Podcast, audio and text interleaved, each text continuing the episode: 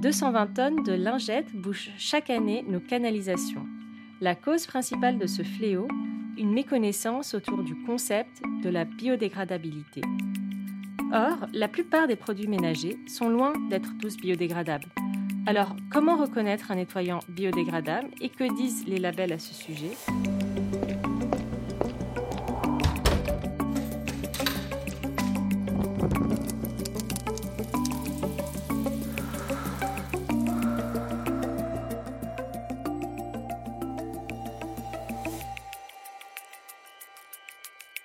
Nous faisons le point avec Isabelle Flory. Isabelle, bonjour. Bonjour. Vous êtes responsable recherche, développement et qualité chez Soigna et Maison Verte. Vous êtes ingénieure en physico-chimie avec une expérience de 20 ans dans le domaine de la détergence et de la cosmétique. Vous êtes membre du groupe de travail sur le développement durable de l'Association française des détergents. Qu'est-ce que la biodégradabilité? La biodégradabilité d'un composé, c'est sa capacité à se décomposer en éléments divers sans effet dommageable pour le milieu naturel, et ça sous l'effet euh, d'organismes vivants. Ce sont des tests qui sont normés, validés par des normes internationales, et qui bien souvent durent 28 jours. Donc le test montre en 28 jours si le produit a une capacité à se biodégrader facilement ou pas. Et c'est là que c'est une notion un petit peu euh, difficile, qui n'est pas très intuitive, disons, puisque euh, il ne faudrait pas imaginer que un produit qui est biodégradable peut pour autant être mis, euh, être relargué dans la nature, être versé dans son jardin par exemple. Non. Un produit qui est réputé biodégradable selon les tests, ça veut dire que c'est dans certaines conditions, c'est-à-dire en fait c'est quand le produit passe dans les stations d'épuration qu'ensuite il a ou pas la capacité à se biodégrader. Une notion aussi euh, qui peut paraître trompeuse, c'est la notion de dissolution. Parfois on a l'impression que certains produits, comme ils disparaissent de notre vue, n'existent plus. Et en fait, ils restent dans l'environnement. Je prends l'exemple du sel. Le sel de cuisine, NaCl, le chlorure de sodium. Si vous mettez quelques pincées de sel dans un verre d'eau, vous tournez, le sel se solubilise. On ne le voit plus. Par contre, si on le goûte, on sent bien qu'il est encore là. De même façon, si on laisse s'évaporer l'eau, on retrouve le sel. Donc vous voyez, ce sont des notions assez euh, euh, difficiles à appréhender finalement euh, le citoyen euh, qui n'est pas familiarisé avec ces notions.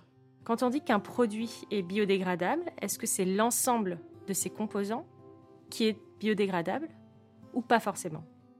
Il s'agit d'abord, quand les, quand les marques parlent de biodégradabilité d'un produit, elles font référence à la formule, qui peut effectivement être biodégradable. En revanche, l'emballage, qui est destiné à protéger et à aider à transporter le produit, n'est pas biodégradable. Et est-ce qu'un produit d'entretien écologique est forcément biodégradable? Alors en soi, il est, euh, il est plus vertueux de par la sélection des matières premières. Parce que les matières premières utilisées dans les produits d'entretien écologique euh, sont très largement sélectionnées, sont en général d'origine naturelle, ce qui va dans le bon sens pour la biodégradabilité.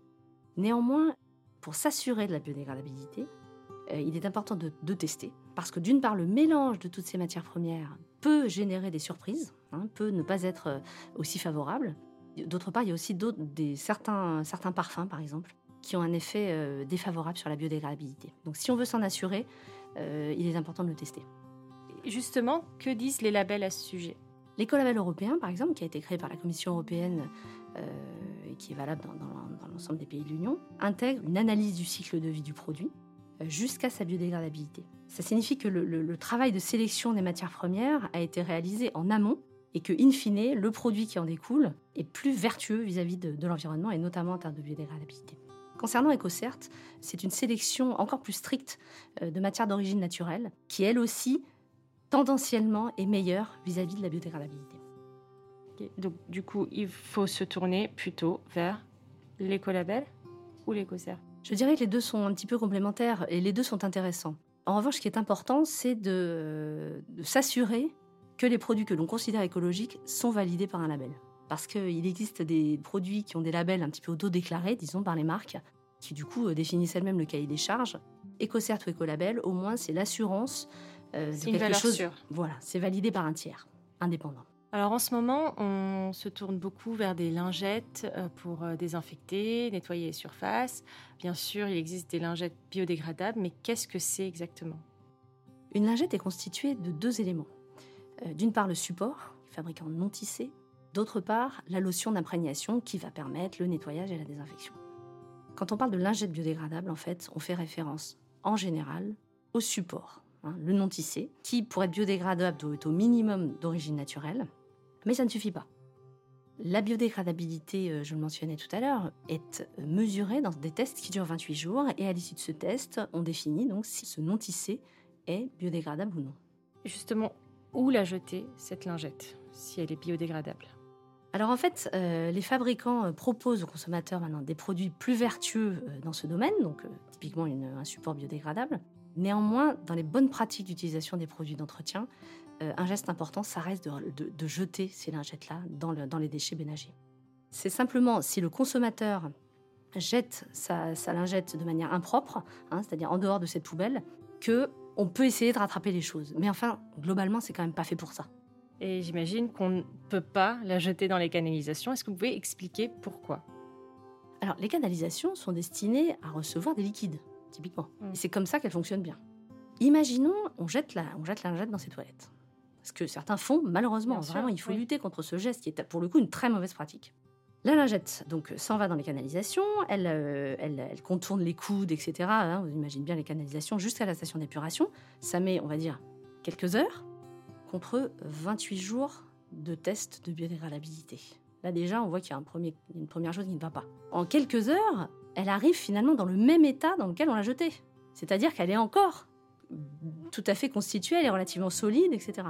Et donc ça conduit au bouchage des pompes de stations d'épuration, euh, contre lesquelles les collectivités locales, effectivement, euh, s'énervent euh, très régulièrement et on, peut les comprendre. Oui, parce qu'il faut expliquer aussi aux, utilisateurs qu'il n'y a pas de broyeur dans les canalisations et que la lingette ne va pas être broyée.